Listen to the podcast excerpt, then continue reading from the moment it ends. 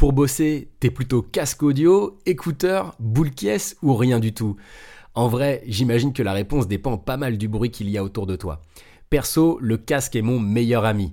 Entre les sonneries de portable, les touches de clavier, les réunions improvisées à la place d'à côté et le débrief du dernier film tendance, gérer le bruit au travail n'est pas forcément évident.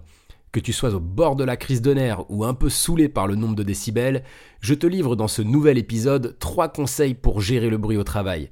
Mais avant de les découvrir, jingle. 3, 2, 1. Bienvenue sur l'influenceur avec un grand H, le podcast qui t'accompagne dans ta vie professionnelle. À travers chaque épisode, je te livre mes meilleurs conseils pour trouver ta voie et t'épanouir dans ton travail. Je suis Guillaume Couder et je suis très content de te retrouver pour ce nouvel épisode.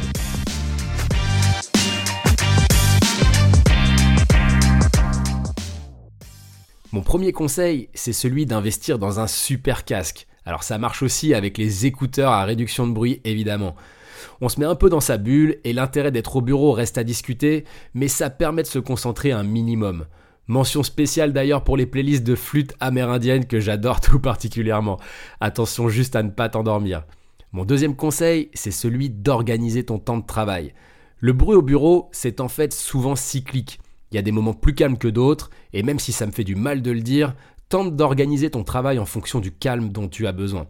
Les réunions quand c'est la foire, les tableaux Excel quand tout le monde fait semblant de travailler. Et puis le troisième conseil, c'est celui de faire du bruit. Sous-entendu, fais-toi entendre de ton employeur.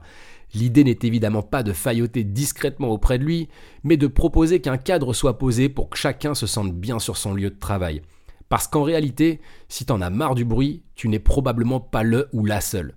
Fixer des moments dédiés aux échanges ouverts et au retour au calme, c'est juste s'assurer que chacun et chacune puisse se respecter.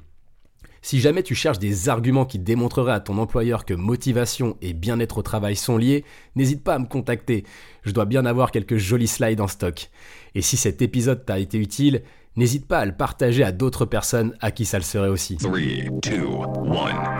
L'influenceur avec un grand H, c'est fini pour aujourd'hui. Merci d'avoir écouté cet épisode, j'espère évidemment qu'il t'a plu.